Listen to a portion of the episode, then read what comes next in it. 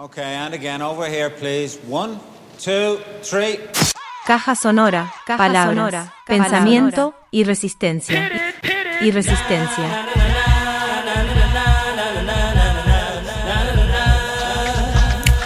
Pim pam pum, aquí está la caja otra vez con su sonido crítico y reflexivo.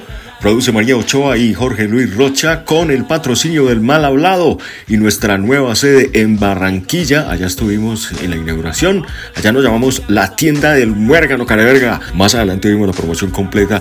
También estamos con el apoyo de elturbión.com. Aquí estamos rompiendo el silencio. Una producción de sin miedo a las crisis.com y también de los que nunca se regeneran records. Produce Alternativa Media. Samplea El Demonio, línea editorial hoy de El Duende, Parla El Tapias, programa El Staff de la Caja Sonora con El Demonio en la cabeza, El Duende en las patas, Rocha en el corazón, El Flaco Porras, mirando siempre punqueramente María Ochoa y su enfoque de género, El Marcianarco fumándoselo entero y como siempre robándonos las mejores voces que también hacen la resistencia. Vamos a tener como en la sesión pasada tuvimos a Yolanda Ruiz Pablo Escobar, hoy tenemos una entrevista poco difundida la revista La Raya con la excelentísima periodista rusa que le da sopa y seco a las que no son rusas pero tampoco periodistas.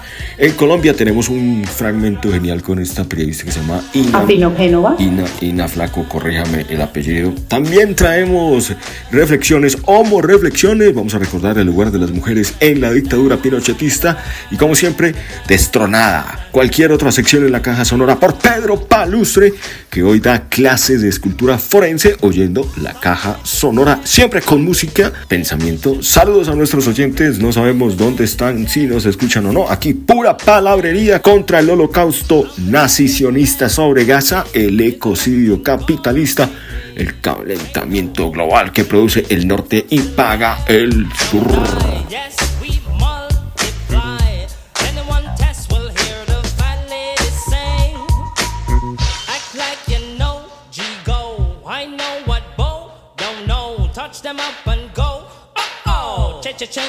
Caja sonora pública. Caja sonora pública.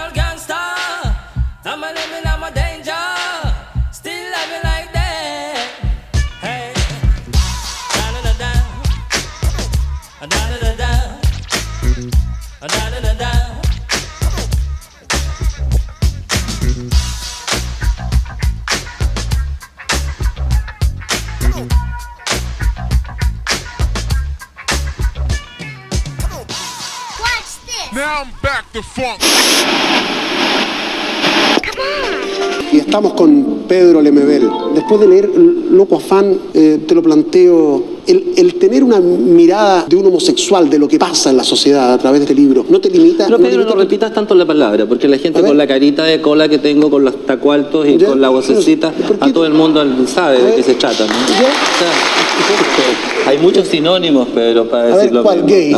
no, no me gusta gay. ¿Cuál te Fíjate gusta? que gay, la palabra gay, de la población donde yo vivo, yo vivo en una población, ¿ah? Eh, que no es un condominio, es una población. En- la zona sur de Santiago.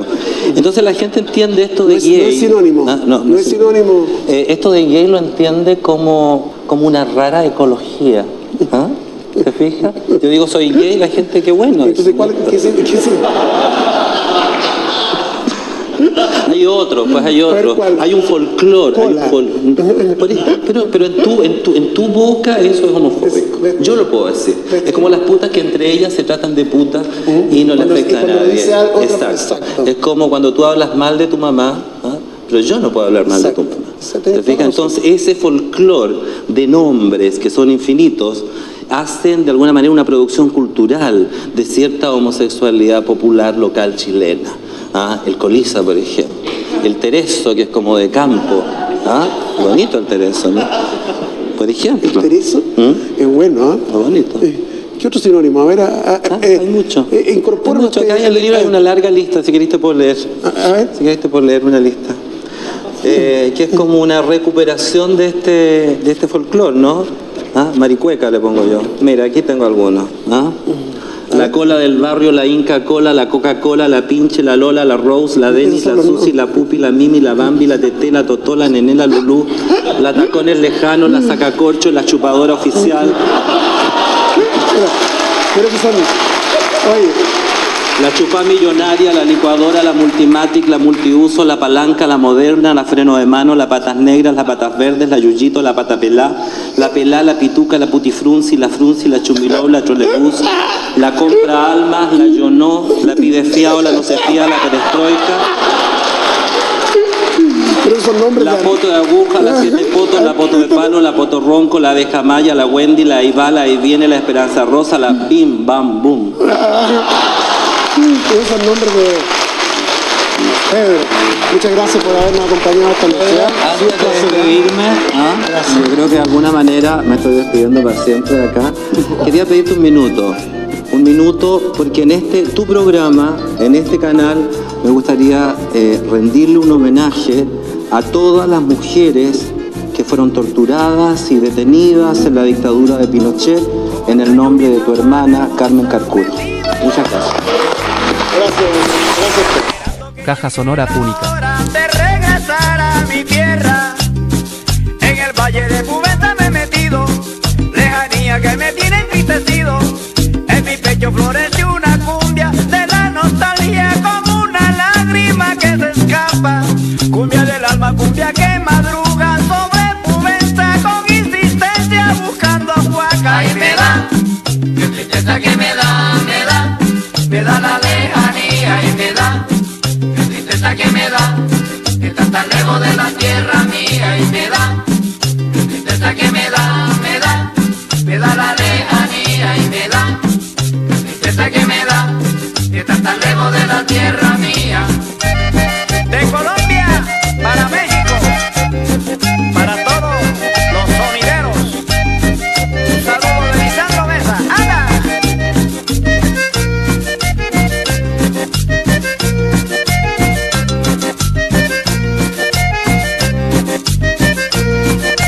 Sonora, palabras, pensamiento y resistencia.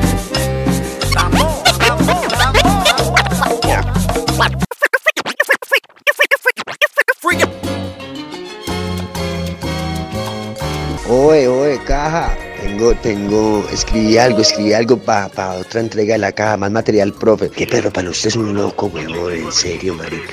Voy a leer, voy a leer, voy a leer, gorroteas.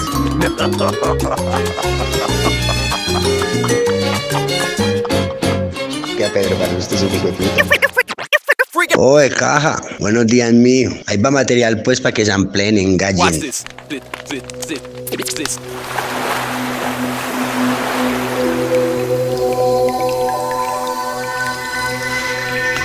Parchémonos en la mesa flaco y vamos hablando bien. Para que primero entienda el por qué y luego el cómo. Prenda el radio, mi niño.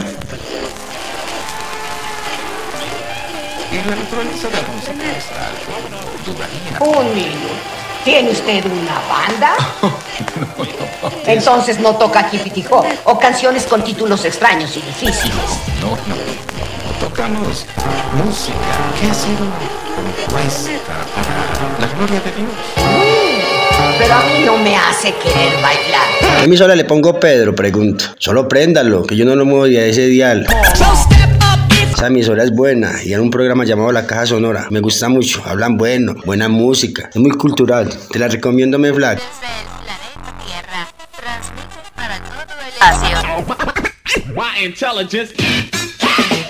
La caja sonora.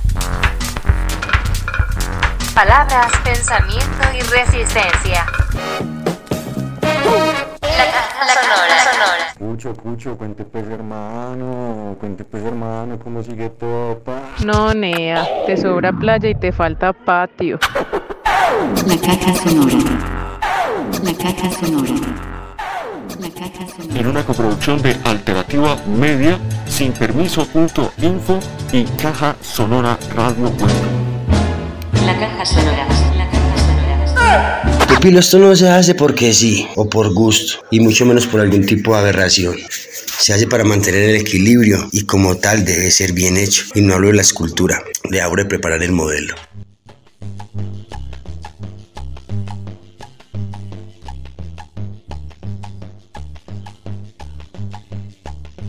En ocasiones, mi manera de matarlos tiene que ver con el comportamiento que llevó en vida, el cual lo hizo merecedor de morir. No me gusta la sangre para nada. Y antes de que me, antes de que muera, le hago saber el porqué. Aprovecho que aún vive para decirle y tratarlo de la peor manera. Y así descargar mi rabia. Y es hasta excitante, hombre.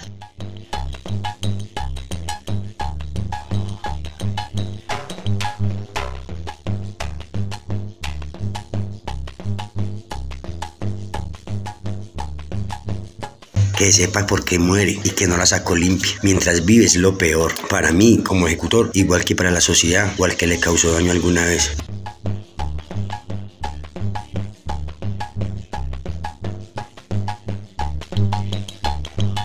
¿Y por qué Pedro? Si a la larga usted solo lo lleva a la muerte sin haberle causado daño. Caja sonora, palabras, sonora, pensamiento y resistencia. Y resistencia. Hola a todos y a todas los que nos ven en el día de hoy. En parte de hoy en la entrevista tenemos una invitada muy especial. la periodista rusa Ina Afinogénova. Eh, Ina, muchas gracias por venir, muchas gracias por compartir este espacio con nosotros. Bienvenida.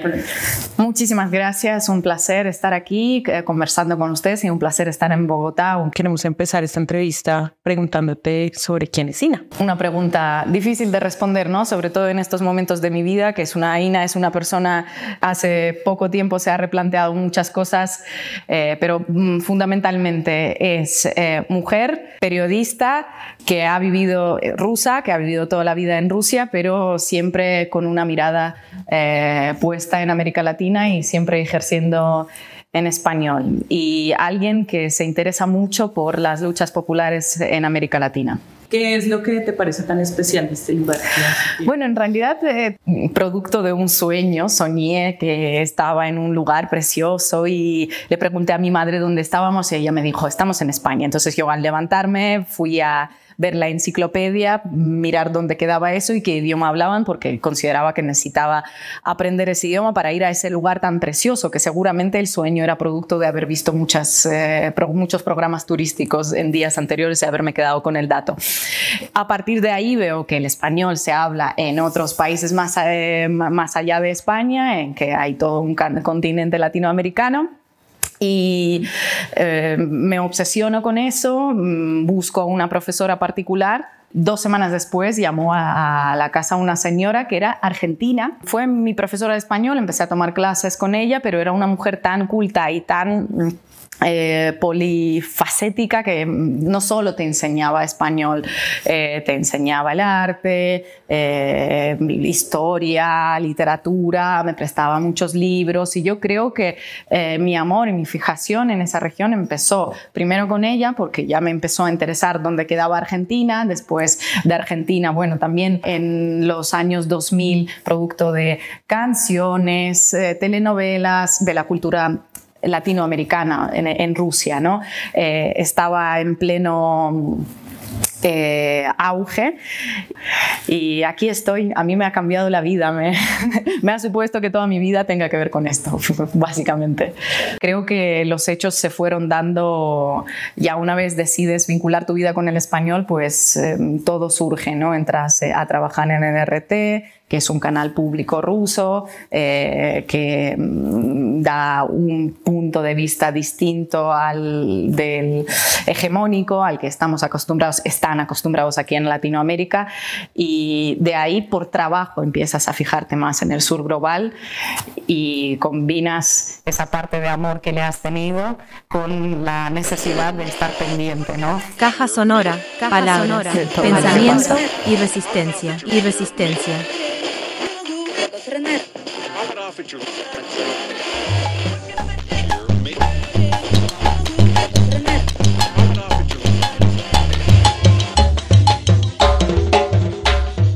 Flaco por eso que soy la voz que lo juzga. Y lo más importante, porque es ahí cuando se lo entregó al mal. Pero cuando muere es otro cuento. Ya no es de acá. Y le preparo el camino para donde vaya. Deja de ser el asesino, a ser el que lo trata bien. Y en cierta forma le tocó su lado bueno que alguna vez tuvo. Uno no nace malo, alma flaca. La sociedad lo vuelve y cada cual escoge su camino, libre albedrío.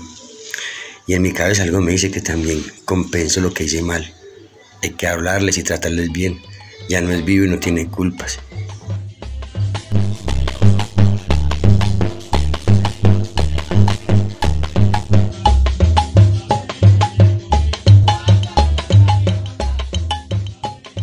De ahí hay seis horas para que se ponga tieso. Y es ahí donde acomodo la posición que quiero y merece para la escultura. Si solo saco el molde no me considero artista blanco, pero si le intervengo el gesto en la cara, siempre los acomodo como si estuvieran felices porque en la vida no, no lo fue. Luego así le cambio la forma. Lo único que hay que hacer es rapar, raparle la cabeza porque el cabello es un problema para sacar el molde.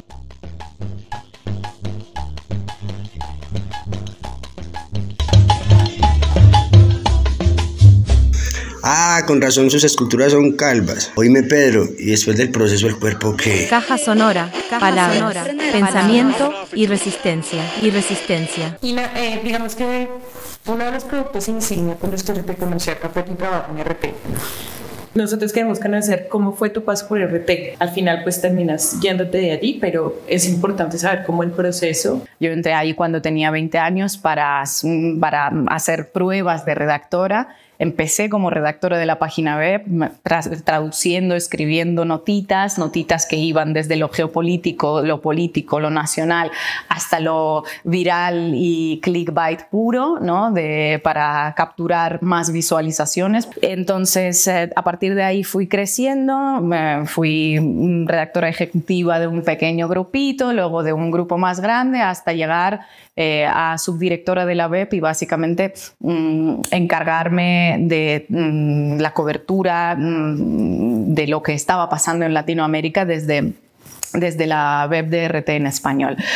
Y después, en un momento dado, eh, han decidido darme la oportunidad de hacer pequeñas cápsulas en los informativos, analizando, eh, primero analizando lo que más se leía en nuestra web, pero mm, le he perdido interés muy pronto a este tipo de formato, entonces empecé a ver eh, por dónde guiarlo. Eh, y preferí noticias eh, de la región mm, vistas desde un mm, punto desde el que pocos se enfocaban, ¿no?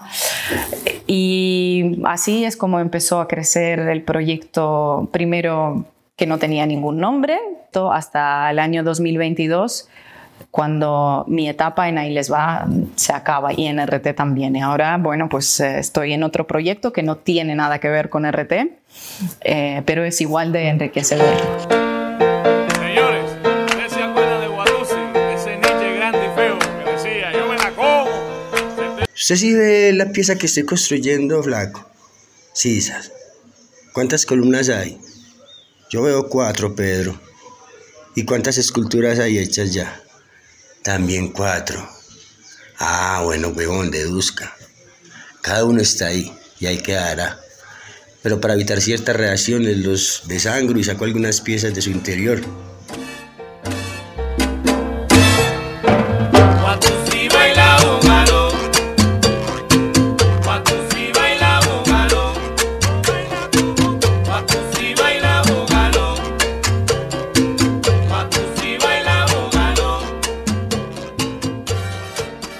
Qué hace con ellas, marica? Nerón se encarga de eso. No, ese fue puta perro como está de gordo.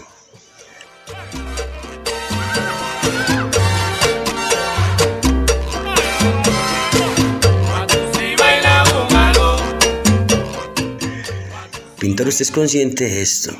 De que ya en cierta forma y es y será mi aprendiz. Sabe que don Pedro a lo bien, algo de mí está excitado también. Yo sabía, flaco, que era el propio para esto. Pégate un maretico flaco y contame la historia que me dijiste ayer. Pedro, chimba emisora. Un parche de amigues, dicen ellos. Caja sonora, un parche de amigues. Palabras, pensamiento y resistencia.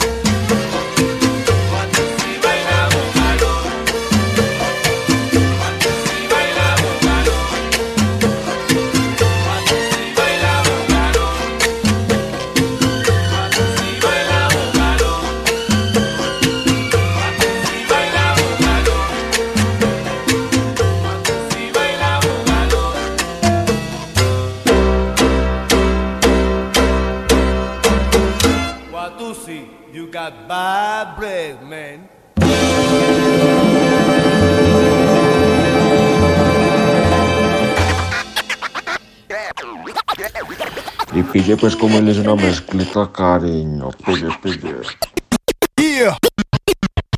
No, Nea, te sobra playa y te falta patio.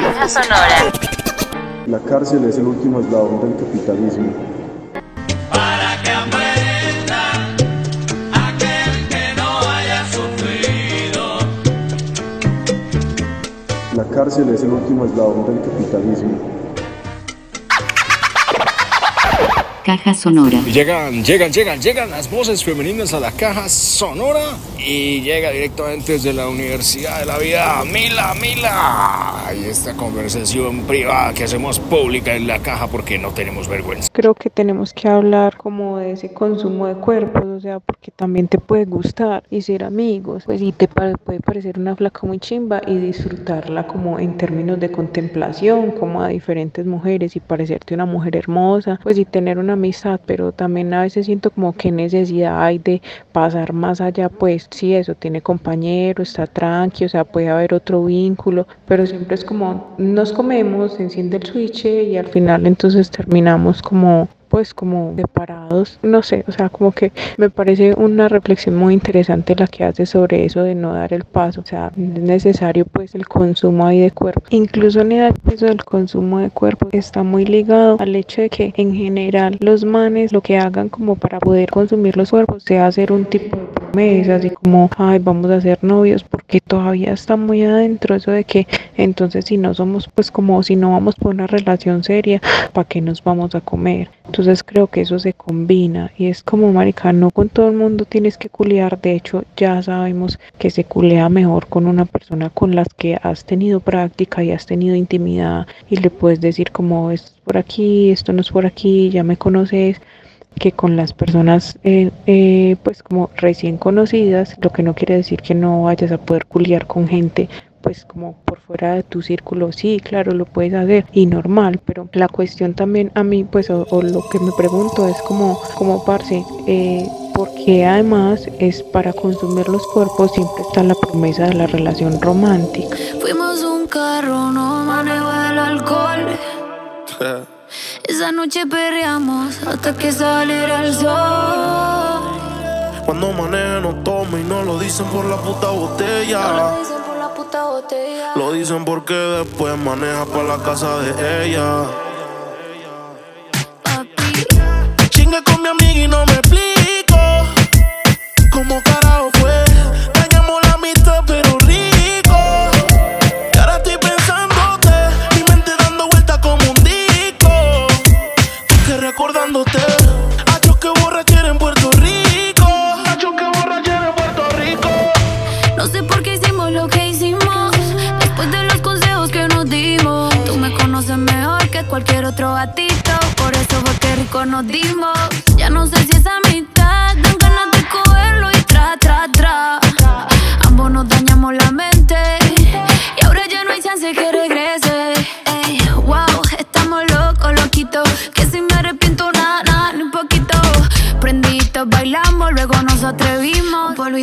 calladito entre amigos. Chingue con mi amigo y no me explico. ¿Cómo carajo fue? Dañamos la amistad, pero rico. Y ahora estoy pensándote. Mi mente dando vueltas como un disco. Y que recordándote. Hacho que borrachera en Puerto Rico. Deja que borrachera en Puerto Rico. Ella llamó y yo contesté. Le pregunté qué se iba a poner. Lo que se puso fue loca. Comenzaron los besitos en la boca, el whisky a la roca. Estábamos puestos como si fuéramos ropa. Un perreo sucio y súmale la nota. Sabes que yo no sirvo y nada que me bota. Pa' abajo y me pego, nada, nada que me alejo. A lo pegadito en la pared y se teco. Y al rato parecíamos lejos. Me empujé y como que me atrevo. Chingue con mi amiga y no me explico. ¿Cómo carajo fue? Dañamos la mitad, pero rico. Y ahora estoy pensándote. Mi mente dando vueltas como un disco. Y que recordándote. A choque borrachera en Puerto Rico. dice pata abajo y me pego nada, nada que me alejo. Papi, papi, papi, papi. Pata abajo y me pego nada,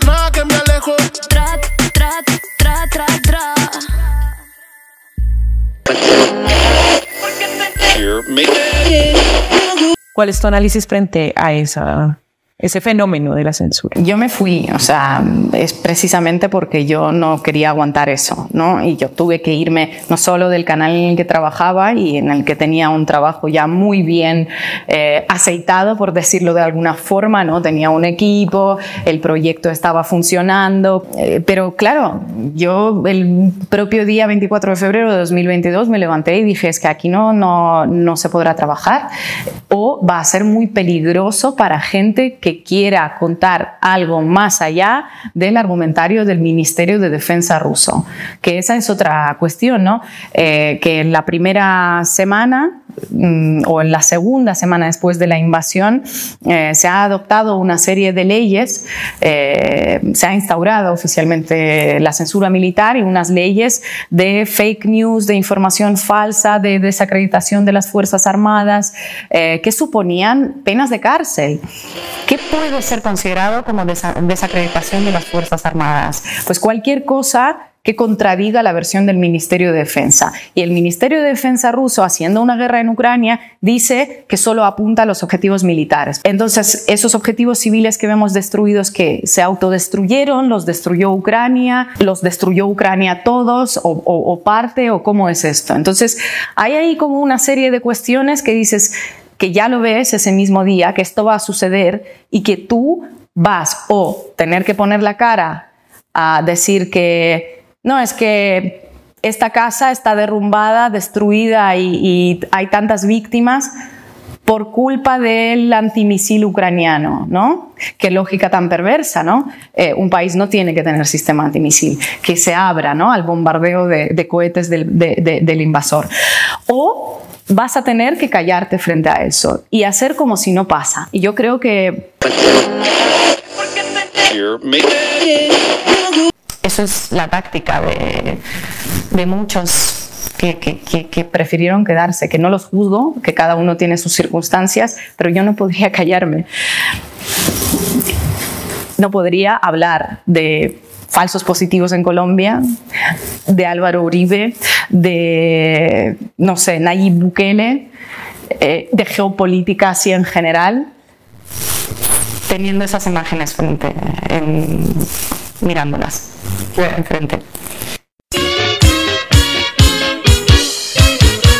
Ya sabe que uno de nuestros patrocinadores, el Mal Hablado, ahora con su nueva sede en Barranquilla, en la tienda del Muérgano. Ahí tenemos nuestro reporte para que se entere de qué se trata y cuando esté en Quilla nos ubique. Jorge Careverga, págame toda esta monda completica. Es que yo no dije limonada, casi que... Careverga, sí dijiste que pediste dos mal parido y te mamá esa monda. pero su atención es pésima, de verdad, muy mala. Yo le dije, hey, venimos a comer y me dijo, pues siga y siéntese. Arroz de leche de mi palo. Los costeños feo, de verdad. Oigan, no pude grabar, pero yo tenía mi maletica acá en una de estas sillas, ellos se iban a sentar y me dijeron que quitara mi gran hijo de puta maleta de esas sillas que no hiciera estorbo. Parido. ¿Cómo, cómo, cómo? ¿Estás sordo, Careverga? ¿Encima para esta monda brincando o qué verga? Porque nada más una sola bebida en la puta mesa. Yo pedí dos y no me has traído la No, tú otra. hablas una monda, no dices nada bien. Tienes que Todos los restaurantes se caracterizan por dos cosas. Primero, por su comida y segundo, por su excelente atención. Vamos a visitar uno muy distinto, porque sí, nos ofrecen muy buena comida, pero su atención es pésima, de verdad, muy mala. Literalmente pagas para que te traten mal. Desde hace algún tiempo se han viralizado en internet varios de estos lugares, videos de restaurantes que le apuestan a este concepto donde la comida es muy buena, el lugar también es excelente, pero el trato no es el mejor. Tiene su toque diferente en ese aspecto. ¿Cuál de las dos babas vas a querer mal parida? Me va a dejar ciega el perro hijo de puta. ¿Mi pedido qué? Me la pasé por el culo, mal parido. Vete para allá afuera. Que me vale verga lo que tú digas, a ti esta monda que me vas a dejar ciega. Yo sufro de la vista, Careverga. ¿Por ¿por qué me atiendes tan mal? Porque es mal hijo de puta gana, mal parida. ¿Acaso no ves? ¿Eso qué es contigo? ¿Qué Ay, te se vale que no se sabe, mal ¿Qué te pasa? ¿Qué pasó aquí? ¿Por qué no? Respeta que. No vayas como a mucha Y en la ciudad de Barranquilla encontramos un restaurante como este. Hoy lo vamos a visitar. Vamos a vivir la experiencia de que te traten muy mal. El restaurante se llama La Tienda del Muérgano. Solo su nombre ya es bastante peculiar. Bueno gente, ya entramos al lugar y de primera impresión se meten demasiado en el cuento. La persona que está en la puerta ni siquiera te saluda y te mira mal. De verdad, yo le dije, hey, venimos a comer. Y me dijo, pues siga y siéntese. En cuanto al lugar, pues bastante bonito, como ven, Muérgano, ¿qué haces? La tienda del Muérgano para quienes no sean de nuestro país. Pues la palabra muérgano se utiliza de una manera un poco ofensiva, tal vez a una persona que no hace mucho, que no sirve para muchas cosas, tal vez un vago, un descarado.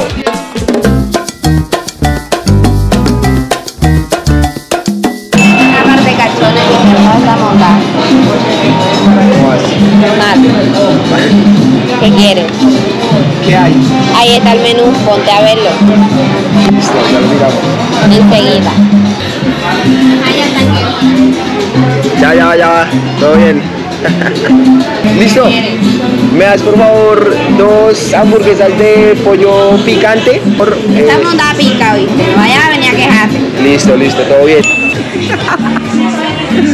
Bueno, El término favorito para referirse a todos los clientes es el cachonese. La cachona S, el cachonese, acá todos somos cachones. Aunque obviamente el toque de este lugar lo que lo hace especial es eso, la atención, pues nosotros también venimos a probar la comida. Como ustedes pueden ver, acá les voy a dejar el menú. Tiene hamburguesas, alitas, carnes, postres. Algo que causa curiosidad es que hay platos como arroz de leche de mi palo. Arroz de leche de mi palo. Está bastante raro el nombre. ¿quieres arroz de leche de mi palo? Es muy raro porque, digamos, los costeños insultan feo, ¿no? No insultan como la gente de Bogotá. Los costeños insultan feo, de verdad. Usted se calla. Empieza,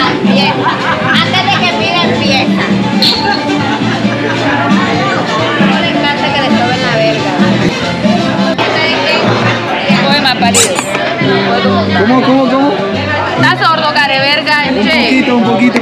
Bueno, pues llegó la comida por lo menos. Pues ya llegó la comida, acá tenemos nuestra hamburguesa, pedimos una hamburguesa de pollo picante que tiene muy buena pinta, está muy bien.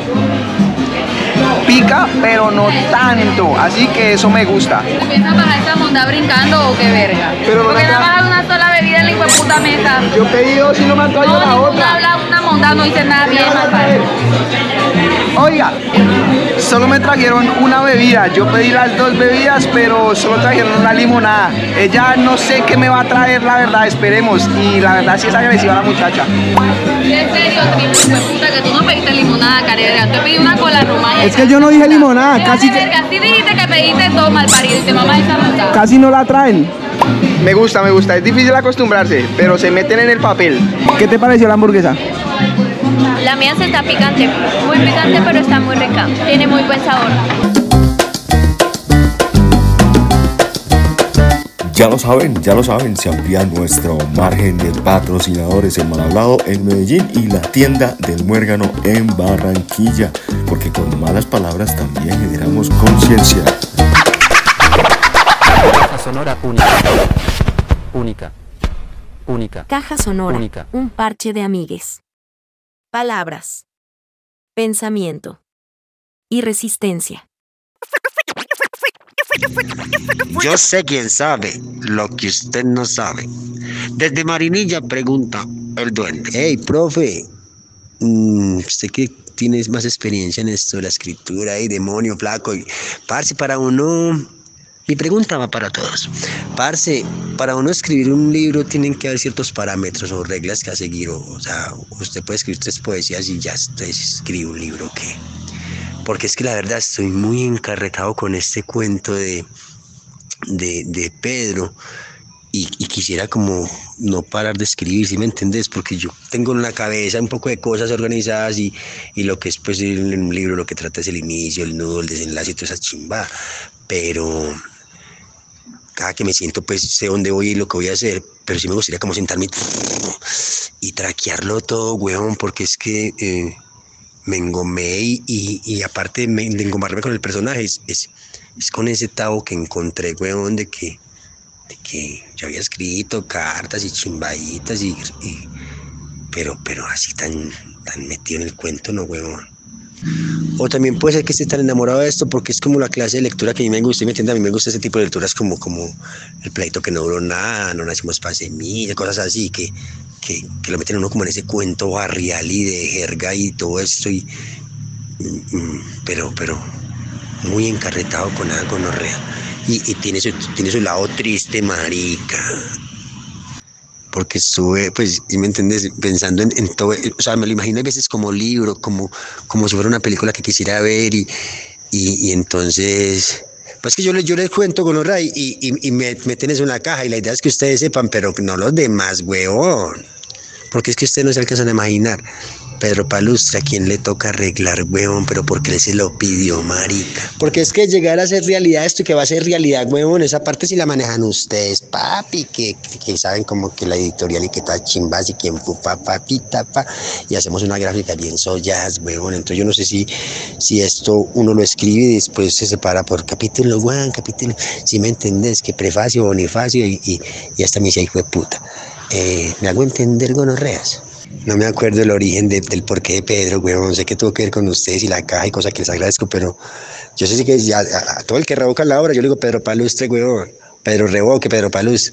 Y de ahí como que empezó a, a meterle cuento a esto. Porque yo tengo los primeros apuntes, fueron en la libreta de donde dibujo, weón, y, y, y hoja así, aquí había un dibujo rayada por un lado, la Raúl, si me entiendes, tengo esos, las primeras sesiones muy, muy, muy así regadas. Lo otro, lo que viene en orden, sí está en secuencia en el cuaderno, solamente, no escrito, sino eso, ese cuaderno solo para Pedro Palustre. Entonces viene como en ese orden. Yo lo único que escribo es la fecha, yo no escribo que capítulo uno, que, que esto y que lo otro. Bueno, Raza, y disculpen si, si, si me cogió la habladera, la mensajera, porque es que todo el día estuve muy ocupado, yo mantengo muy ocupado con real.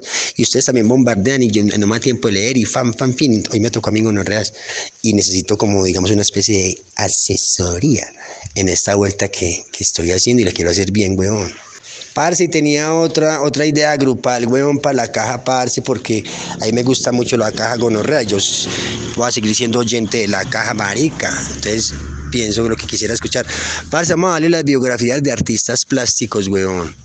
Cada uno lee una de vez en cuando, cada capítulo leemos a alguien, Rembrandt, que Monet, Manet, que Cézanne, que y hablamos, la leemos y, la contamos a nuestra manera, pues, y, y, después que le pedimos por alguien que la lea y así nos vamos yendo, weón, porque hay que meterle cultura a eso, marica. Y la sesión se va a llamar ¿Qué pinta de pintor?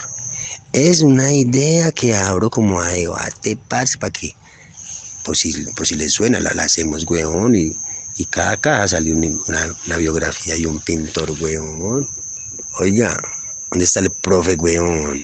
Y el Rochi. Estás gonorreas, hombre. Hubiera dicho que hubiéramos hecho la biografía de asesino en serie, de Garavito, de Campo Elías Delgado. Dijimos, sí, sí, claro, sí, aguanto, gonorrea. Va a seguir con la idea. Hey, duende, no, excelente, excelente, hermano. El libro que se está imaginando. Yo creo que sería bueno repasar las cápsulas de, de Pedro Palustre que ya están montadas para que involucre la escritura un poco eso que nosotros le ponemos en términos de sonidos, de ambientación. Pero yo creo que hay algo muy tuyo, muy tuyo, y es que ese texto, el libro, podría estar acompañado de tus dibujos. ¿Te acuerdas cuando dibujaste los guiones que hacíamos con el perro? Yo pienso que eso le daría mucha, mucha fuerza, le daría mucha fuerza a tu trabajo. Entonces, imaginarse el libro es también hacerlo en esas libretas, ¿cierto? No importa que no tengan capítulos numerados, sino pues ya es una manera de numeración colocarle fechas y tal. Pero entonces sí, yo pienso que la descripción se puede mejorar con las ambientaciones y de pronto darle un toque al texto en que cada uno de esos capítulos tenga, no sé, una ilustración o algo. De todas formas, pues un libro uno espera que tenga mínimo 50 páginas, ¿no? Entonces pues, vaya adelantando ese borrador y cuando ya usted crea que ya tiene un capítulo, eh, digo, o un texto pues como fuerte que tiene 50 páginas, 60, pero sobre todo que tiene el arco de, empieza y termina.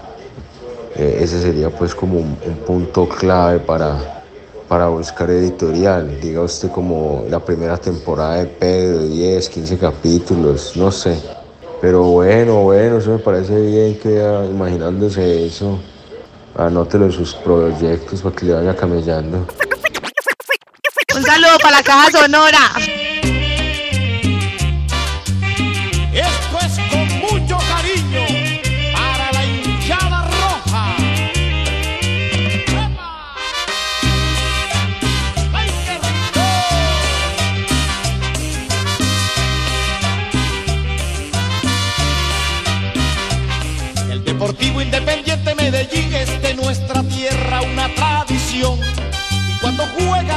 Se entrega, vive pensando en su afición.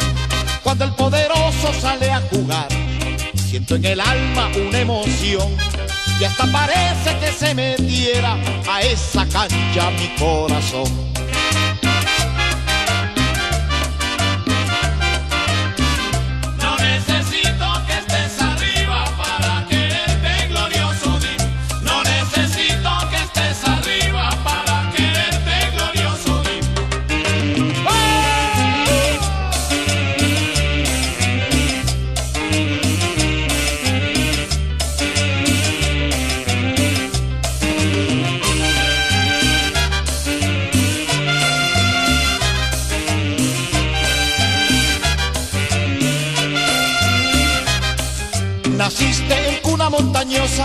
Como el arriero de tu región, en una tierra tan poderosa que te cobija con mucho amor.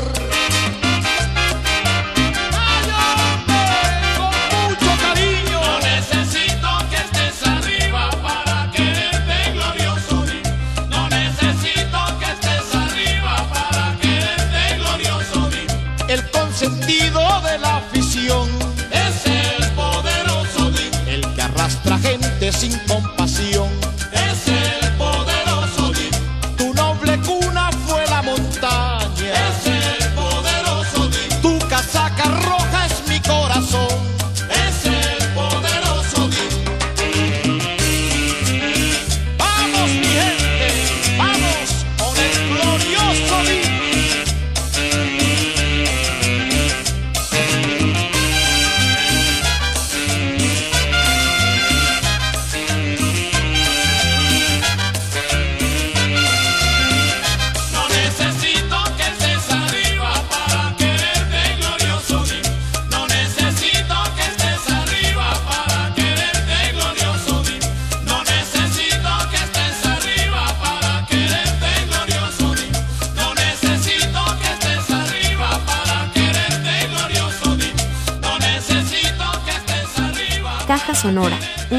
de amigues. Palabras. Pensamiento. Y resistencia. Vemos que muchas figuras políticas y algunos medios de comunicación occidentales han señalado a RT de ser un espacio para la propaganda. Eh, ¿Tú crees que, digamos, como canales como CNN, Fox, el mismo Al Jazeera, tienen la capacidad de señalar un espacio como RT o como Telesur? Yo creo que no. Yo creo que no tienen ninguna, ningún derecho moral a señalar a RT. A ver, RT ahora mismo obviamente hace propaganda de guerra porque eh, es canal público de un país que está en guerra y es evidente que lo va a hacer. Lo cual no quiere decir que medios de países que no están en guerra oficialmente, por poner un ejemplo, medios españoles o medios colombianos eh, corporativistas no hagan esa misma propaganda de guerra, ¿no? Lo cual no quiere decir que CNN, Deutsche Welle no hagan esa misma propaganda de guerra. Y ojo, ellos no son medios ucranianos. Que, se, que lo hagan medios ucranianos se entiende, que lo hagan medios rusos yo creo que se entiende. Eh, en cualquier país cuando, eh, cuando entra en guerra, eh, pues la censura militar es lo que se instaura, ¿no? De lo primero que se instaura. Eh, creo que no, que no tienen ningún derecho y es más, RP fue censurado en la Unión Europea eh, como parte de la preocupación de las autoridades del jardín eh, por sus ciudadanos, ¿no? para que no sean contaminados eh, con informaciones nocivas. Ahora, em, el manual del Ministerio de Defensa ucraniano lo tienen replicado en todas sus agencias de información, un día sí, otro también. Eh, en Latinoamérica, afortunadamente, esa, mm, esos, los canales rusos no fueron censurados, lo cual a mí me parece también una muestra eh, importante ¿no? de lo que eh, es la Unión Europea, el trato de la Unión Europea hacia sus propios ciudadanos, que básicamente los mm, toman por tontos. RT puede ser todo lo propaganda que tú quieras, pero la gente tiene derecho a tener acceso también a esa fuente de información. Ahora, en la caja sonora, cronotopos, en el túnel del tiempo. ¿Y ahora qué quieres tú? ¿Que me metan en el túnel del tiempo? Ah, pues. Caja sonora, única. Y en esta caja sonora seguimos resistiendo y no naturalizamos la muerte. Por ahí hay gente ya comprando regalos de Navidad, por ahí hay gente ya metida en las fiestecitas y no queremos dejar de lado la tragedia en Palestina. Si usted va a armar su pesebre, por favor ármelo encima de destrozos de los materiales que quedan de arreglar su baño, de arreglar su techo o de las basuritas que tiene al frente porque en eso se convirtió Palestina por cuenta del Estado genocida, criminal, terrorista de Israel. Y aquí en la caja, robando voz de resistencia, aquí está Residente resistiendo totalmente de acuerdo con estas palabras porque en dos meses 21 mil muertos 6.200 niños Jesuses. Caja sonora única. Única. Única. Única.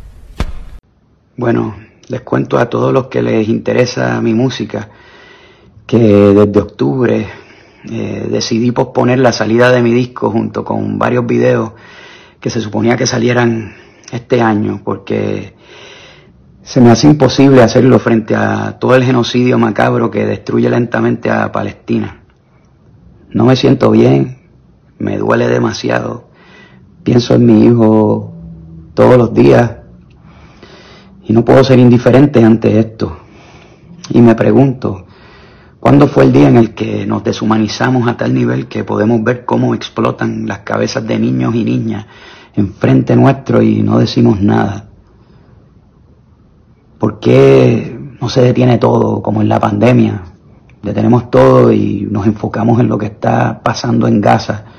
En vez de subir un story modelando ropa o mostrando el plato de comida que te estás comiendo o la noche de fiestas en donde te emborrachaste, te detienes por un momento, buscas información sobre Palestina y denuncia el genocidio que está cometiendo Israel con el apoyo de Estados Unidos contra la población civil de Palestina, porque son civiles a los que están matando. Esto no lo hago desde el lado del reproche, sino que desde el lado de la decepción como artista, porque como artista me entristeció el ver que durante toda la premiación de los Grammys nadie dijo nada sobre este genocidio, nada. Y entiendo que hay gente que no dice nada porque no entienden sobre el conflicto, pero a ver, díganme, ¿qué es lo que hay que entender? Que es tan complicado. No hay que ser un historiador para ponerte en el lugar de cada persona masacrada en Palestina. Es simple. Esto se trata de tener empatía, de ponerte en el lugar de los demás, de pensar en los demás, de pensar que ese niño que acaban de matar puede ser tu hijo o tu hermano, o que esa mujer debajo de los escombros puede ser tu mamá. Entiendo también que hay mucha desinformación, porque pues yo pasé por eso, pero es nuestra responsabilidad el educarnos. Por ejemplo, yo crecí bajo la propaganda de los medios masivos en Estados Unidos, que nos educan para que pensemos que todos los palestinos son terroristas. Por eso cuando yo de chamaquito escribí Atrévete, no tenía ni puta idea de lo que ocurría en Medio Oriente, me salió esta línea que ya está cancelada en mis conciertos, que va a explotar como palestino. Me da una vergüenza cabrona haberla escrito. Bien cabrón. Pero ¿qué hice?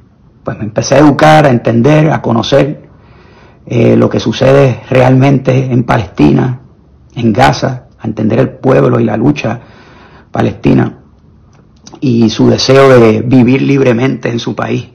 Por eso fui a grabar en Palestina el video de Multiviral y cuando filmé el video de guerra salí con una bufanda palestina que me habían regalado cuando estuve allí y también en cada eh, concierto cuando nos, nos, lanzan banderas palestinas eh, siempre las cuelgo en tarima como muestra de apoyo porque porque ya sé lo que ocurre a los géneros a la gente del género urbano que es mi género musical les pido por favor que utilicen sus redes para denunciar este genocidio Así como cuando publicaron las listas de los mejores raperos, que salieron todos a llorar por un mes, de la misma forma pueden salir a llorar por Gaza, mínimo por dos semanas, y postear algo que no tenga que ver con ustedes ni con sus carreras, que tenga que ver con los niños que están matando en Palestina.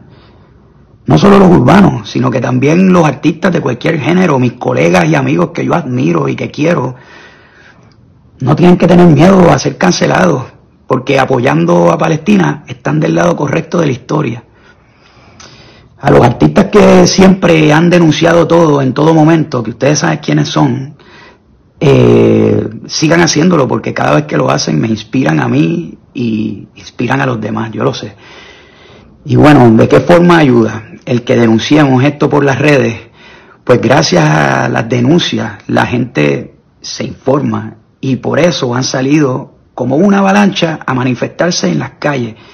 Y con estas manifestaciones la presión ha sido tan y tan grande que han puesto al Consejo de Seguridad de la ONU a buscar una resolución para detener el fuego, gracias a las manifestaciones.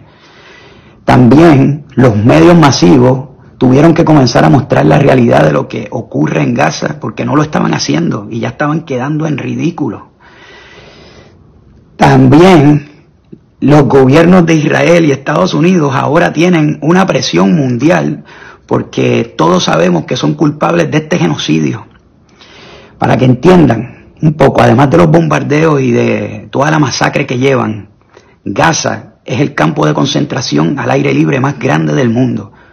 Sé que algunos le llaman la prisión al aire libre más grande del mundo, pero como los palestinos no han cometido ningún delito, yo mejor les llamo campo de concentración. ¿Y por qué? Porque no pueden salir de allí. A menos que tengan un permiso especial y ese permiso se los, se los otorga Israel. Ni por enfermedad, ni aunque se estén muriendo, ni para visitar a sus familiares que no ven desde años. Eh, ni los académicos a dar conferencias en universidades no pueden salir de allí. También en Palestina Israel mata a cualquiera cuando quieran porque saben que no habrá consecuencias. Hay detenciones abusivas, eh, camiones enteros llenos de civiles arrestados sin ropa, siendo torturados. Actualmente hay 7.000 palestinos que están detenidos en cárceles de Israel, más de 2.000 de ellos sin cargos y sin juicio, al garete arrestados. Te arrestan porque sí. Niños de hasta 13 años detenidos y abusados dentro de prisión. Y todo esto ocurre simultáneamente con los bombardeos. O sea, están descojonando un país en todos los sentidos. Y bueno, les sugiero, si no lo han hecho ya, que sigan a los fotógrafos y periodistas jóvenes palestinos que han sacrificado sus vidas para mostrarnos desde sus redes todo lo que los medios masivos esconden. Motaz, Bisan, Plestia, Ismail, entre otros.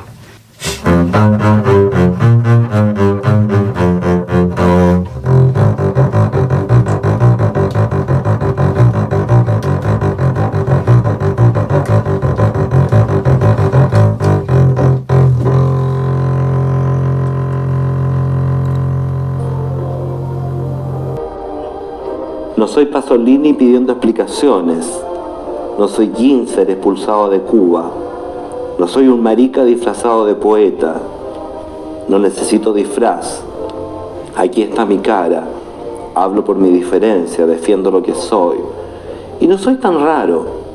Me apesta la injusticia y sospecho de esta cueca democrática, pero no me hable del proletariado, porque ser pobre y maricón es peor. Hay que ser ácido para soportarlo. Es darle un rodeo a los machitos de la esquina.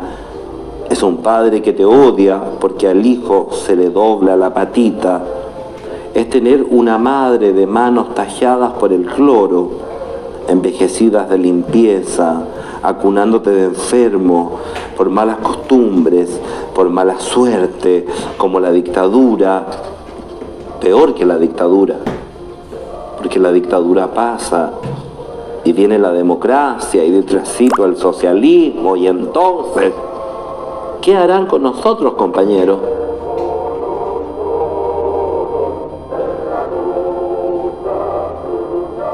Mi hombría es aceptarme diferente, ser cobarde es mucho más duro. Yo no pongo la otra mejilla, pongo el culo, compañero. Y esa es mi venganza. Mi hombría espera paciente que los machos se hagan viejos, porque a esta altura del partido, la izquierda tranza su culo lacio en el Parlamento. Mi hombría fue difícil. Por eso a este tren no me subo sin saber dónde va. Yo no voy a cambiar por el marxismo que me rechazó tantas veces. No necesito cambiar. Soy más subversivo que usted. No voy a cambiar solamente porque los pobres y los ricos a otro perro con ese hueso. Tampoco porque el capitalismo es injusto. En Nueva York los maricas se besan en la calle. Pero esa parte se la dejo a usted, que tanto le interesa que la revolución no se pudra del todo. A usted le doy este mensaje. Y no es por mí, yo estoy viejo y su utopía es para las generaciones futuras, creo. Hay tantos niños que van a nacer con una alita rota y yo quiero que vuelen, compañero, que su revolución les dé un pedazo de cielo rojo para que puedan volar. Gracias.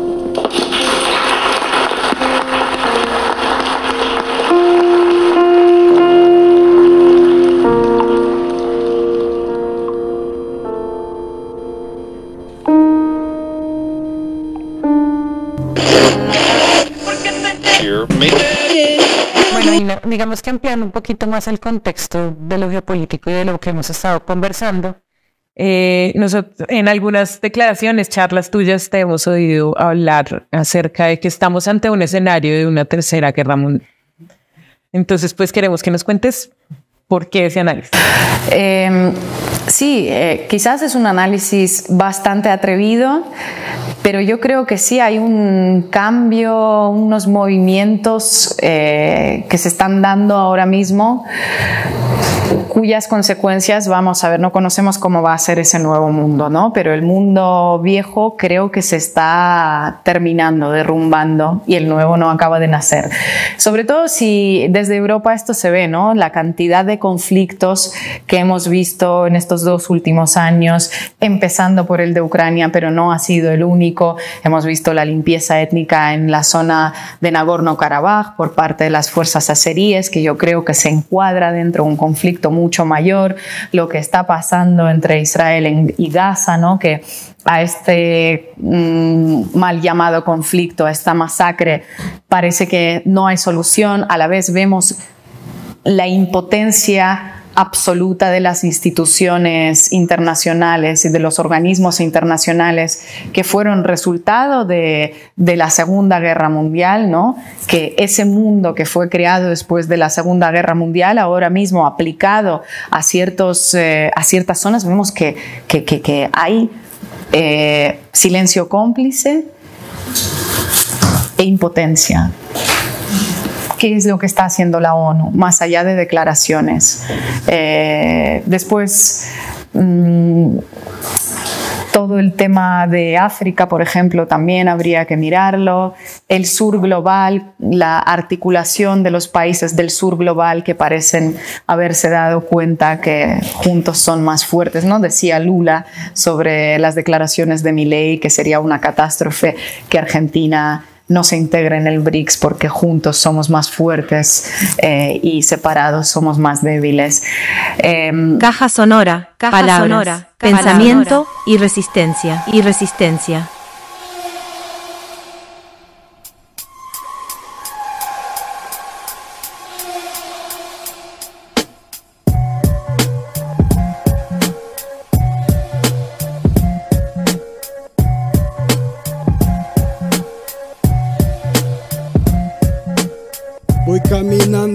Las siluetas. Vengo cargado, las bolsas llenas. Miro a mi izquierda y esto ya valió verga. Tengo al cerdo fuera del corral. Le meto el pedal y meto tercera. Llego al barrio y prendo el comal. Hora de cenar, júntense mis perros. Tripas y sangre trajo este enfermo. Estás cansado la vida que te rodea. Putas y drogas las miras por donde sea. Carga el cartucho y mándalo todo a la mierda. La vida es perra, pero no soy cualquiera. Soy el afro violando las letras. Un mundo infernal lleno de crueldad. Tripas y sangre en mi ciudad. La unión fatal no busca la paz. Viviendo en guerra, mi mente está mal. Ah. Mi mente está mal. De nuestras malas vibras no los libran ni los cuarzos. Putos amuletos, a putazos, arrebato, rapper, hardcore, tu ego rapto, Larismendi. Tras mis actos no estás curado de espanto por pegarte un par de huevos. Estos borrachos toscos rompen tangas, también cuellos. El mundo nos pertenece, de nada somos dueños. Su lección de vida no llega ni al escarmiento. Me han dado una putiza y no le paro a lo violento. Pinches puercos son lentos, siempre siguen estos pasos. Corro en dirección opuesta, no dejo un puto rastro, no basta ser un bandido, pues siempre quiero más. Voy un paso adelante, soy un delincuente audaz. Me pudro un teto lueno, marihuana y vaginas. Saliendo desde el mi estilo de alcantarilla. No me caga el palo porque el culo se le astilla. Intolerante como tu padrastro, estando bien malilla. Ah, estando bien malilla, no se arriman tus perros, no aguantas la carrilla. Estoy bien chido y no bajo de esta nave Volando por las alturas entre las nubes como ave. Véndeme otra puto antes de que se acabe. Es normal que después de las dos esta madre se trabe Que como estoy mi salud mental no es grave Pero no estés esperando a que como nosotros graves No soy rapero, cierra el perro cico Más bien soy como ese monstruo que anda rifando en el circo Diario me veo bien gacho, un borracho con hipo Moriría a los 27 y me llevaría 25 Escucha chico, son bien maletas, te van a dar un paseo en pedacitos y en maletas. Con tantas letras puedo devorar planetas. Cuando tomo el mundo domo, soy un mono en bicicleta. Esto es la neta, y a quien le cale. Vamos por todo y no hay nadie que te salve. Voy llegando a tu parque, tus pinches rampas arden. Me ven llegar, se van, dicen que ya es tarde. Mis pinches canes ya no tienen olfato. Andamos bien malillas, puto, esto es un asalto. Los miro abajo, rapeando en el asfalto. No saben lo que es tener vidrios por el cuarto. 4x4 este Chevy. Tu camaro me chupa el camarón, para mí eres débil. Yo no estoy loco, sé lo que vi. Las drogas me matan gacho, pero saben deli, deli. 4x4 este Chevy. Tu camaro me chupa el camarón, para mí eres débil. Yo no estoy loco, sé lo que vi. Las drogas me matan gacho, pero saben deli, deli, deli. Putos.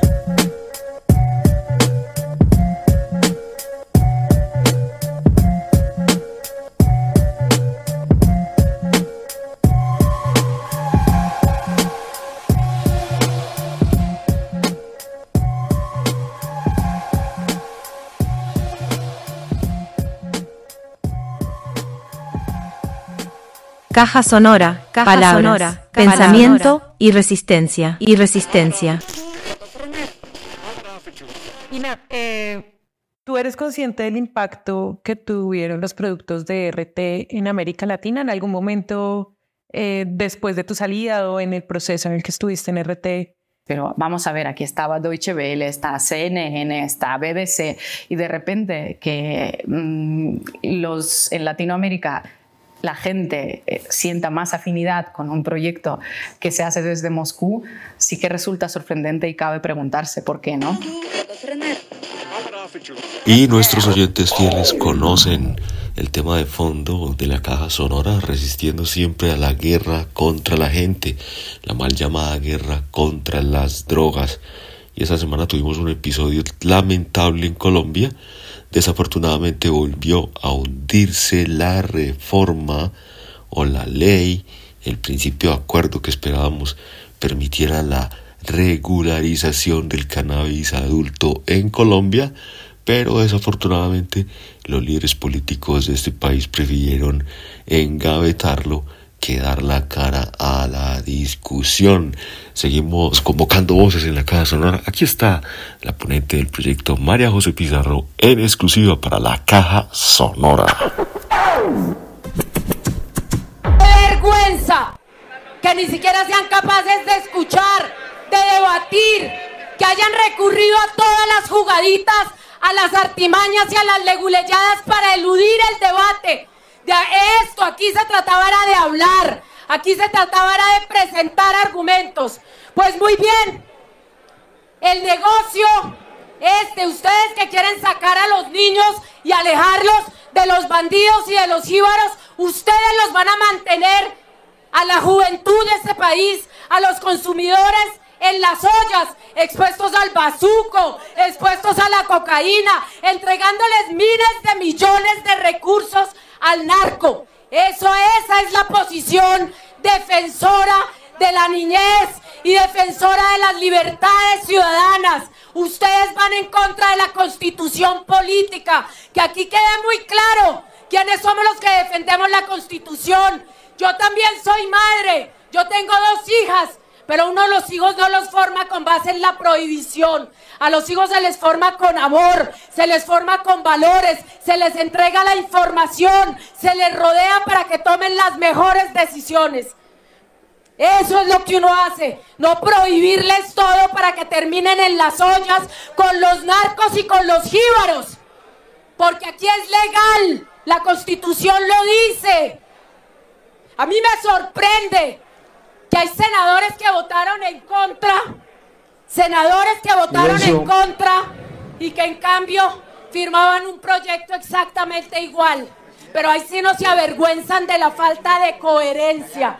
Aquí estábamos nosotros listos para dar el debate, listos para defender a la juventud, listos para plantear una política de lucha contra las drogas que realmente se alineara con las nuevas disposiciones internacionales, con lo que dice la Organización Mundial de la Salud, con lo que dicen las Naciones Unidas e inclusive el gobierno de Estados Unidos que tanto han aplaudido. Pero la decisión que se ha tomado aquí, ¿cuál es? Entregarles, dejarles los parques a los jíbaros, dejar que los que los combos sigan controlando los territorios y que los jóvenes estén expuestos a la criminalidad. Esa es la decisión que acaban de tomar. Aplauden como focas. Aplauden como focas.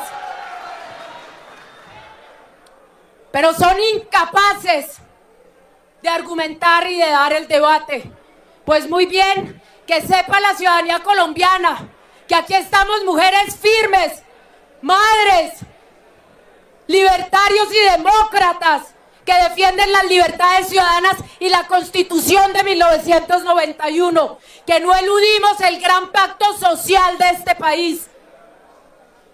Ustedes van en contra de la constitución. Aquí el cinismo, lo que ha sucedido aquí es un acto absoluto de cinismo. Dicen defender a la familia, dicen defender a los jóvenes, pero le han entregado los recursos, el dinero a los narcos para fortalecer a las mafias. Que se sepa que los narcos no solamente cooptan las calles y los parques, también el Estado colombiano.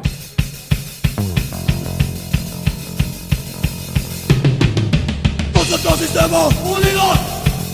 Vosotros sistema unidos.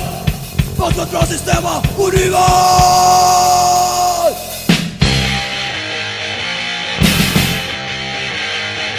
tiempos. Uno de sus nombres de forma de pensar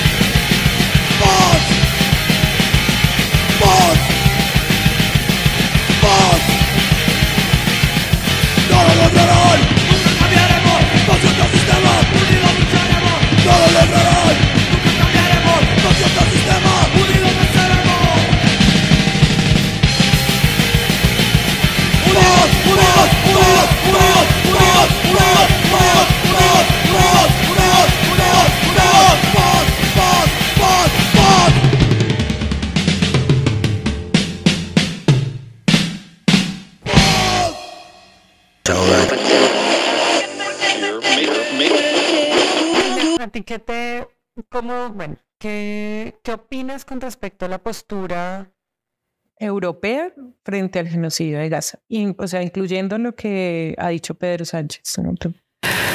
Eh, yo creo que el pueblo en Europa, la calle ha sido mucho más valiente que el establishment. Eh, al principio se han cansado de repetir y de invocar el derecho a la defensa de Israel, un país ocupante, un país invasor. Los invasores no tienen derecho a la, a la defensa y yo soy rusa y lo digo con total conocimiento de causa. Cuando en Rusia drones ucranianos atacan un edificio, un puente, eh, pues nos puede dar mucha pena y mucha rabia, pero sabemos por qué es, por qué sucede, ¿no? En el caso de Israel, los medios de comunicación ha habido cierta complicidad para colocar el inicio de ese conflicto en 7 de octubre y no inició ahí, tiene décadas y décadas de régimen de apartheid, de ocupación. Entonces, esa insistencia con el derecho a la defensa, bueno, pues eh, a mí ya no me sorprende por parte de del establishment europeo. Hemos visto declaraciones valientes de Antonio Guterres, de, de la ONU, ¿no? Pedro Sánchez, Yone Belarra fue la que fue más allá, la exministra de Agenda 2030 en España, que es de Podemos. Pedro Sánchez eh, ha suscitado todo un debate en España, esa declaración que ha dado frente a Netanyahu, que le ha dicho que el número de palestinos muertos es insoportable, pero yo tuve la sensación de que hizo un paso adelante y dos atrás, porque en cuanto desde Israel eh, le acusaron de justificar el terrorismo y retiraron temporalmente a su embajadora de España, se ha cansado de matizar, eh, recoger cable, como se dice en España, y retractarse. No, que es horrible el ataque, tienen derecho a la legítima defensa, etcétera, etcétera, etcétera. Entonces, yo creo que sí tú vas a hacer semejante declaración, tienes que estar seguro de que vas a seguir, que no te vas a que no vas a retroceder, ¿no?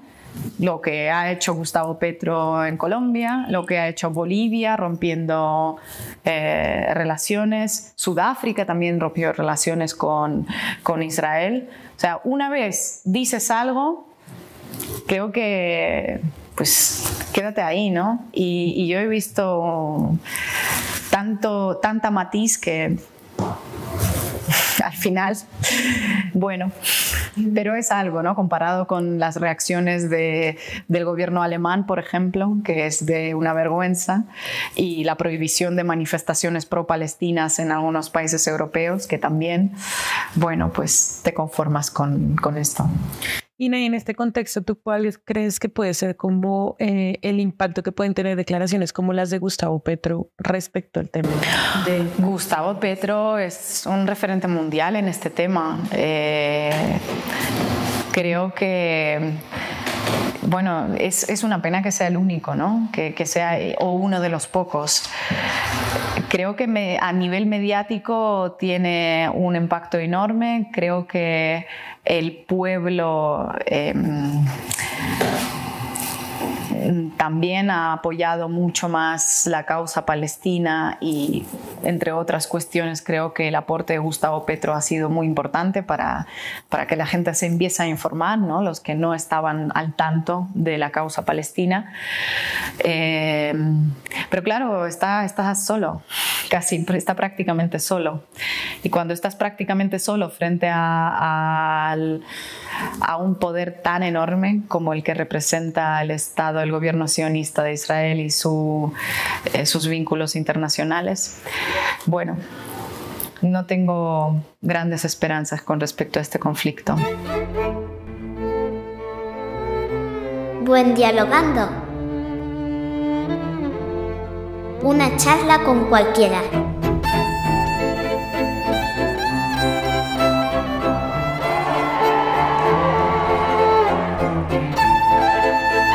Oye, caja, ¿qué? Todo bien. Vamos a tirar una charla con la cucha. pero, pero sin que ella se dé cuenta, porque es que es más azarosa. Madre, ¿qué te iba a decir yo? Pero el nido, ¿el nido quién lo hizo? Nos sentábamos afuera. Eso era de madera y la mi mamita le hizo... Eran unos cajones. Lo que acabado le pedí una con un hilo, dos cajones y ya le no. Le pegó un capo y lo rellenaba. Y, esto, y estos que, cuando- los que estaban al lado de la cama cuando nos bajamos, que eran para uno poner los pies, esos, ¿con, con qué tiras? ¿Tiran de trapeadora no? O, o- No, cuando tú le pusiste la tira de ahora retazo, ya el partido entonces, ¿con qué trapeaban? Eso lo trapeamos. Ah, porque era... Le trapeaban, vendían trapeadoras de, de retazo, de tira. Madre, y este... ¿Y entonces de dónde, de viene esto de la costura en, en- en tu vida? No, no. Pues que, ¿quién te...? La, la mamita le enseñó, ¿no? No, de bordar. Mm. Pues todo esto de coser, porque yo pregunto, es porque si en la casa de la mamá suya habían todas las cosas, me imagino pues que, que, que también la influenció mucho, ¿no? Ella nunca Por- tenía tiempo de enseñarle a uno, no como tenía un hotel. ¿O usted por Tenía qué, que pegar la porcela. O usted por qué llegó a, a tener la maquinita? Desde, que yo tengo de razón estaba la máquina Singer que... Ah, porque mi mamá me pagó clases ¿Sí? ¿A dónde? de las Cardona, En Caicedo. ¿Clases de qué? De, monistería. de máquina plana. ¿Y de dónde compraste esa Singer, madre? Eso fue un segundazo nuevo. ¿Verdad? ¿Y cuánto valió? Como 25 mil pesos me parece. Un poco en ese tiempo. Oh. Uh, ay, amigo, por Dios, cómo me metió en esa de... Ah, fue fiada. ¿Y en qué año? Yo les tenía haciendo el, el ajuar de John Mario. ¿El ajuar es qué? Pues la ropita para nacer, las camisitas y las cobijas. y- O sea que tenía 50, tiene 50 años donde esté. O sea que en ese tiempo, dos, 25 mil pues eran por ahí que dos palos y medio en este tiempo, ¿no? 25 mil pesos me costó el rosario en esa papá. ¿Cómo así? ¿Dónde está papá mío o papá suyo? Suyo. 25 mil pesos. Ah, pues usted lo compró cuándo? Ah, no, 2.500 pesos. Lo compró cuándo, pues. ¿Cuándo cuando lo de Nuri? ¿En qué año fue que murió Nuri? Este, 35. 75. Bueno, y esto de, de- pues yo me acuerdo de muchas cosas. Yo tengo el, el recuerdo de que usted nos hacía la ropita a John Mario y a mí, y pero no las pintaba. Y, y eso, eso, eso de dónde, na- o sea, eso sí fue empírico, me dio, voy a pintarle esto un conejito, o ya de, de- de la escuela había, no. Puta, largo a llover. Mari, ¿por qué no seguir, no, no, vas a volver a pintar ni cerámica? Ve que hubo ese presupuesto participativo, Ah, yo no pude entrar, estaba enferma. cuando lo de la rodilla. Ya, no, ahora no se pasó y, y ahora este año ya como que yo no existo, no me evitar. Que se le perdió la puntada, ¿o qué? La aguja. No la tiene en la mano. No, antes era verdad, no lo encuentro. Oh, me la trago en este café vieja. No. Tragarse una aguja capotea, pues tiene que, que. Ay, como hay faquires que tragan espadas. Pues ahí estás, ¿dónde la dejaste, de verdad? Y que fue la pequeña. Madre, oye, me acuerdo mucho también de la chaqueta de, de Giovanni. ¿Cómo se llama, muchacho? Los que habían enseñado a Leticia que esa señora me tiene esas ollas implacables que se cayó de la- del, de la- del, te- del techo. Como que estaba arreglando una teja y se le fue de culos. ¿Cómo se llama el muchacho? Que yo le haya chaqueta. Una chaqueta con Superman, mamá. A un señor que vivía al frente de los rolos. Doña Carmen, Los Sánchez, Doña Marina, Doña Leticia, en la casa seguía Doña Elsie, llamada señora. Ah, no. Tenía dos hijas y un. Y... un- ¿Usted también le cobraste? Claro, es que no voy a estar gratis, me acuerdo. Yo. Yo 50 centavos. y, y- y era pintura chinita, vinilo o, pintelita. Pintela. Y la, y la chompa de, de, La del de hongo. Nelson, ¿Cuál Nelson? el doña Elvira, que le pintó un hongo. Eso es lo que estamos hablando. Ah, no, doña, con la doña Elvira. ¡Ay, mamá! Yo no me acordaba de doña Elvira, la enseñaba en la noticia, que era canosita. ¿Cierto? No sé qué, Lucila. Eh, Lucila, Lucila. Del wifi del barrio. Madre y el Rengo. Todavía, ese siempre vivía con ese señor, entonces él estaba ahí ya. No. Que la Diana, Diana no decía que, que era la moza de Doña Marina, ¿no era? Y ese de puta tan calladito, tan señor, y, y, y al último salió en un periódico que están atracando con avis, ¿cierto? ¿Cuándo lo mataron? Eso también fue hace años. Por ahí que 80 más o Ah, Eso menos. de un sitio no se vio. No trabajaba, ni estudiaba, te tiraba a tener las pintas. Pero en esos tiempos era cosa seria, ¿no? Sino que Soy yo, cuando le dé la gana aparece, y seguiré, pero no me voy a embalar por usted. ustedes como grandes ya deducen eso, pero uno cuando era pequeñito pues no quería imaginar que el Rengo era, era, era traqueto en esos tiempos, ¿no? Madre, si yo le traigo una camisa y me la pinta. ¿No qué? Una camisa y me la pinta. Claro. Yo alguna vez hablando con alguien le dije, hey, es que la vena artística viene de mi mamá, porque mi, me dijo, no, eso será de los abuelos. O sea que supuestamente mi mamita era la que pintaba, o la mamita de la mamá de mi papá, y no, yo que no. No, la mamá, lo de mi suegro y mi papá fue puro política. ¿Lo de qué? Fue política. La con mi papá, mi, abuelo fue, fue personero, fue alcalde, fue. Becaicero. Creo que hasta juez, sí. Ahí salimos, tan la, ahí, yo la herencia de robar.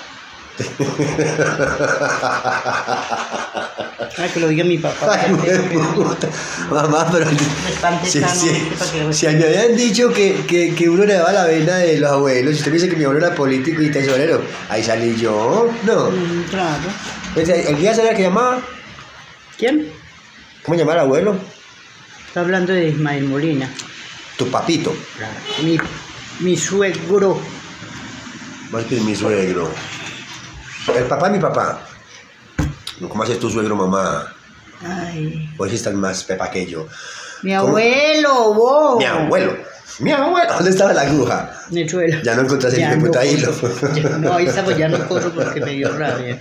Ah, pues usted le digo, ay, aparece o yo no sé que apareció. No, sí, aparece cuando te dé la gana, pero ya no trabajo más. Ve cómo es que la oración que hace Lili, que le enseñó esa oración a Lili, la que cuando le pierden las cosas que, que por los clavos. Esa oración, esa oración existió toda la vida. Pues yo porque no me la sé, yo no me la sé.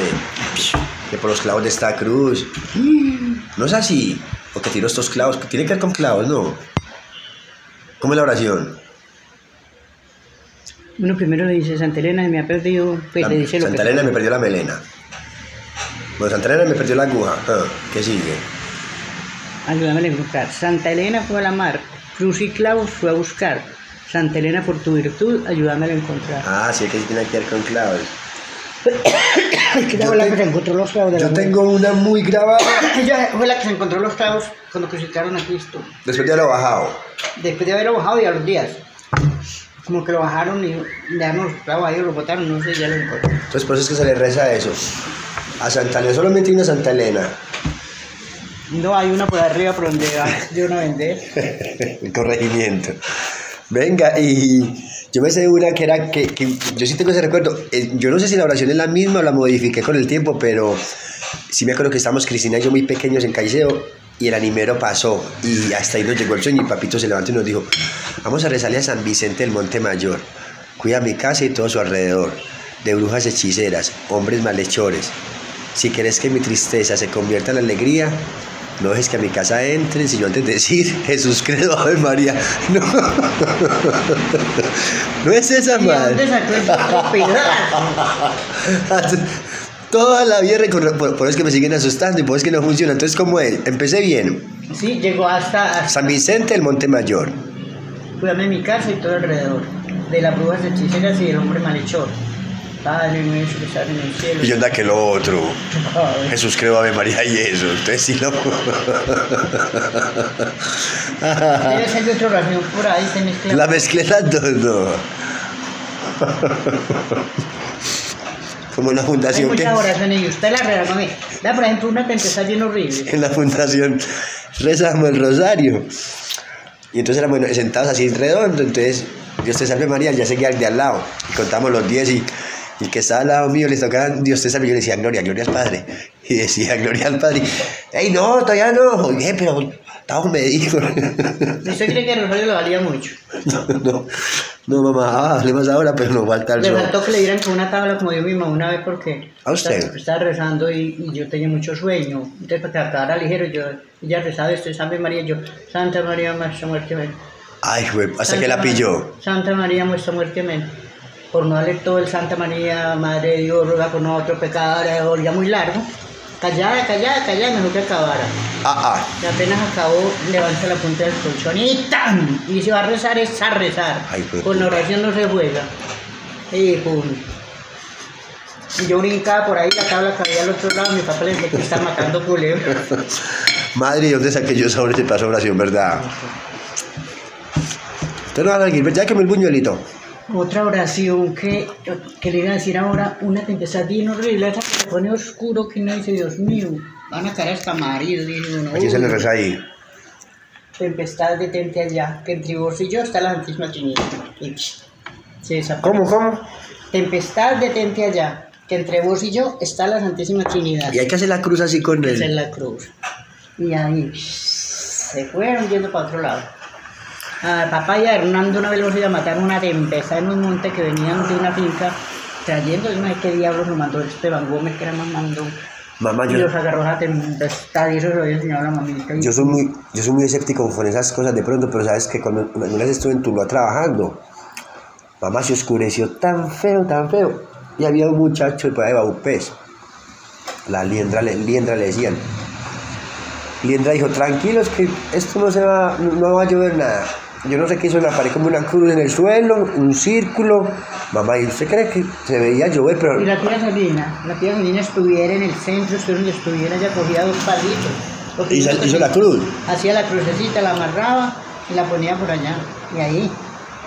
Una vez que un almacenista, las muchachas se quedaron impresionadas Ah, ah. porque, porque ya de que pero no tienen palillitos, pero no le dieron pa' qué. Y todo el mundo, ay, que ya se aventaron otro que daba kioscos plásticos de los negocios. Y ella llegó y con dos palillos que muchacha los trajo, ¿no? La amarró con un hilito y la paró ahí. Ya está ahí. Ya está ahí.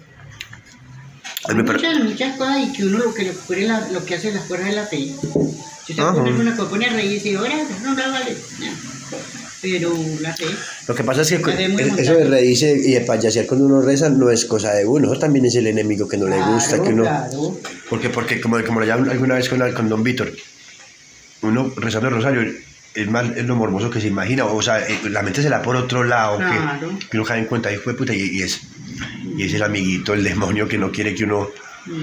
Porque según el rosario es la oración que más choca- le choca a man. Claro, y él se desespera por los que, no, por los que puede agarrar. Que no ve pues que mi papá muriendo se le aparece el diablo. A mi papá, como decía Jorge Gabriel, pero es que como le parece el diablo a mi papá en la hora de la muerte. Vamos a que prácticamente ese man se le aparece a todo el que muere. Y me decía, ¿por qué? Porque era un alma que él no podía Nunca la cogió. Nunca la pudo tentar, nunca por los lados que se le metió. Su papá fue firme. Dijo, este es el momento. Y no pudo tampoco, porque mi hijo, mi hijo. Por eso hay un dicho que dice que es que todo hombre a la hora de morir ve el diablo. Entonces, ¿cómo fue? la- Papito te cogió la mano y no, no me dejes llevar, ¿cómo No, fue? no, no, papá era mirando por el rincón diciendo, véalo, véalo, ¿dónde está? Y se me agarró así y me decía que no, que no, que no lo dejaré, que no se quería ir con él, que no lo dejara ir. Y yo este, pues, Y no fue con él. cogí agua bendita y ahuyéntate de la que con él no contarás porque el día de la Santa Cruz de mil veces Jesús. Y, Y la tiraste a la esquina. Y le grité por donde miraba y le grité a Aurelio Gabriel que viniera rápido. Y no lo insultaste. No, yo, yo llamé a José Gabriel desde el murito y como la pieza era ahí mismo, se vino la carrera. Y le dije que pasaba viendo el diablo. Y quiso José Gabriel, sacó la rula. Me dijo, él está yendo. Ah, Está yendo puta, y, sí. y él está Qué bregando, se lo va a llevar. Ay, güey. Entonces yo me puse a llorar y chuma, el diablo se va a mi papá por Dios. Un alma de esas. Entonces me dijo, por eso, por eso está ahí. Porque es el único toda la vida, toda la vida he ardido con él porque no puedo decir mi papito era muy correcto, si esto mamá. Eh, eh, esa sí se la haré yo. Claro. Te debo a toda la familia. Ay, güey. y que, y, y nunca pudo con él por ninguno de los lados que le metió y ya está. Bueno, madrecita, esta conversación estuvo grabada porque yo participo en un programa radial que sale cada ocho días que se llama La Caja Sonora. Y para que saque la bobada. Eso no es una boda, mamá, porque yo tengo una sesión que se llama en- en- en Dialogando. Me dicen el duende, digo, dialogando con el duende. Entonces es otra charla, ya estos manes la, la organizan y la amplian. Entonces, por favor, diga un saludo para la caja sonora. Escucha. De bueno, le meto una patada por debajo de la mesa. Usted no viene que le pegue una... Hey, caja, ahí está un pedacito pequeño de la grandeza de mi mamá. Una señora que toda la vida también ha guerreado y se le- mm, mm, cuando yo estábamos pequeños ya tenía maquinita de coser, entonces se les rebuscó mucho con eso, con las pinturitas, con las empanadas, aún todavía borda y, y ahí está. Sino que yo le diga a mi vieja que vamos a hacer una charlita para ahí me, me paniqué ahí, por eso la cogí así y ahí se amplía. ¡Se amplía, profe! Como dice el demonio. Bueno, bueno, usted hace el resto entonces, pues, háblamelo, demonio. Yeah. Check, check, check, check the method. Check, check the me- me-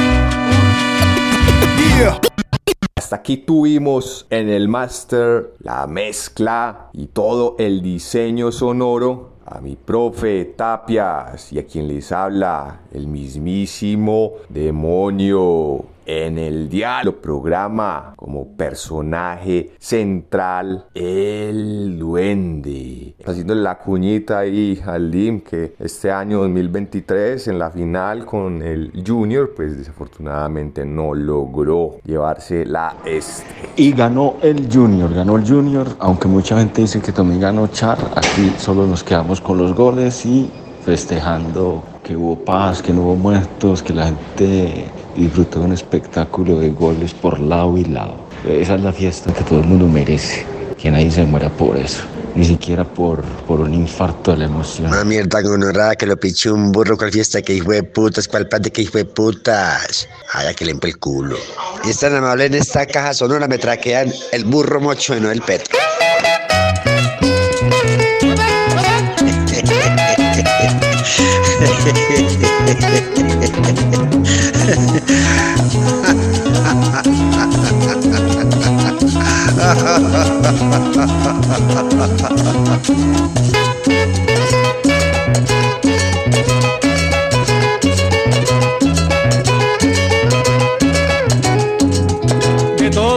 animales quisiera ser el burro, aunque a la gente parezca a mi gusto un poquitico absurdo.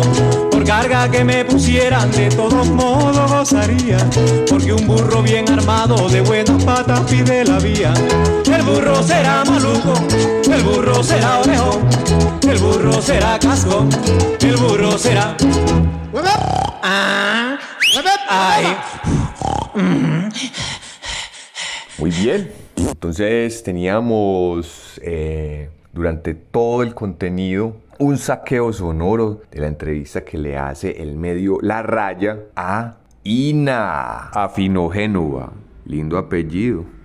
Una periodista rusa que ha tenido siempre su mirada, su corazón y su trabajo puesto en América Latina con su vocería ante el mundo eslavo en Rusia. También escuchamos dos fragmentos de Lemebel, Pedro Lemebel, que está en el documental Lemebel, eh, una realización que eh, Señal Colombia y la RTBC eh, coproducen sobre este importante activista, escritor y artista del performance chileno, una voz muy fuerte que trajo una de las primeras representaciones queer que influenció a generaciones posteriores y activistas eh, las emancipaciones del cuerpo en figuras tan, tan, tan, tan impactantes como Paul B. Preciado. Lemebel, una de las grandes madres de las filosofías eh, mariconas. Si en Italia podría mencionarse una figura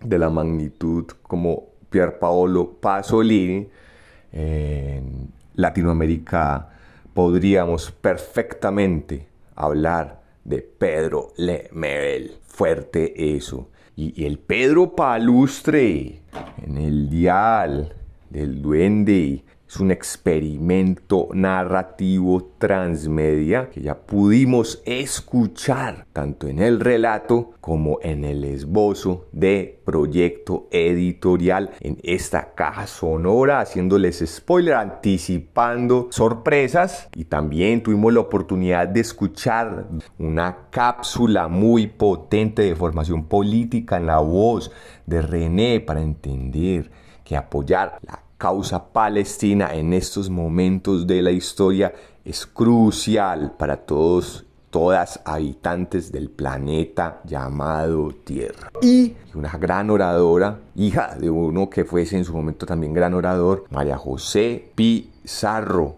haciéndole esa respuesta y esa contestación en los debates del Senado a quienes votaron en contra de la regulación un asunto educativo para la formación, desde la educación de los usuarios de sustancias, que somos todas las personas que habitamos y que vivimos en este planeta. Así que esto es otra caja sonora, sampleándoles muchas palabras, muchos pensamientos de resistencia y los dejamos con esta canción que programa el Flaco Porras. Buena esa, Flaco Porras, porque estamos en diciembre. También un parcero del DIM. La ley del embudo. Escuchemos este clásico de la música popular colombiana. Chao, chao. Si todo eso que le dijeron, weón, no funciona, entonces vea, tómese un tiempito, respira, lo enrolla, lo lame, lo envuelve, lo prende y todo, todo volverá a la normalidad, weón.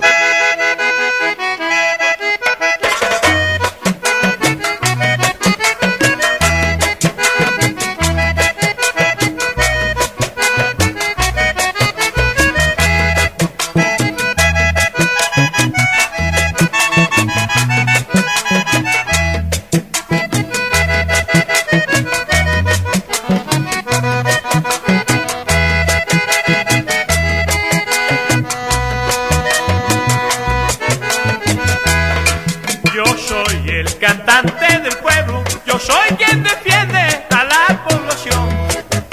Allá donde no llegue el gobierno, ahí es donde nace mi triste canción. Yo soy quien escucho su llanto y con ellos comparto su necesidad. Y mejor le pedimos a los santos porque el que está gobernando creo que eso es por no dejar. Como ellos lo tienen todo a la mano, no les importa un carajo la perdida humanidad. La ley del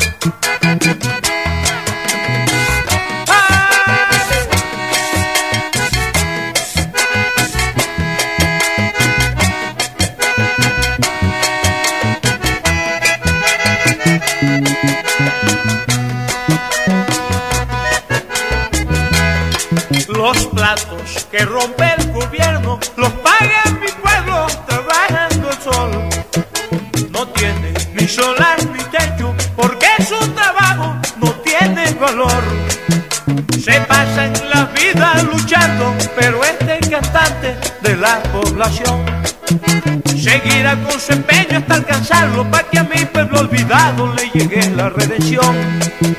El sistema nos tiene marginados, pero hay que seguir peleando hasta ser el vencedor. La ley del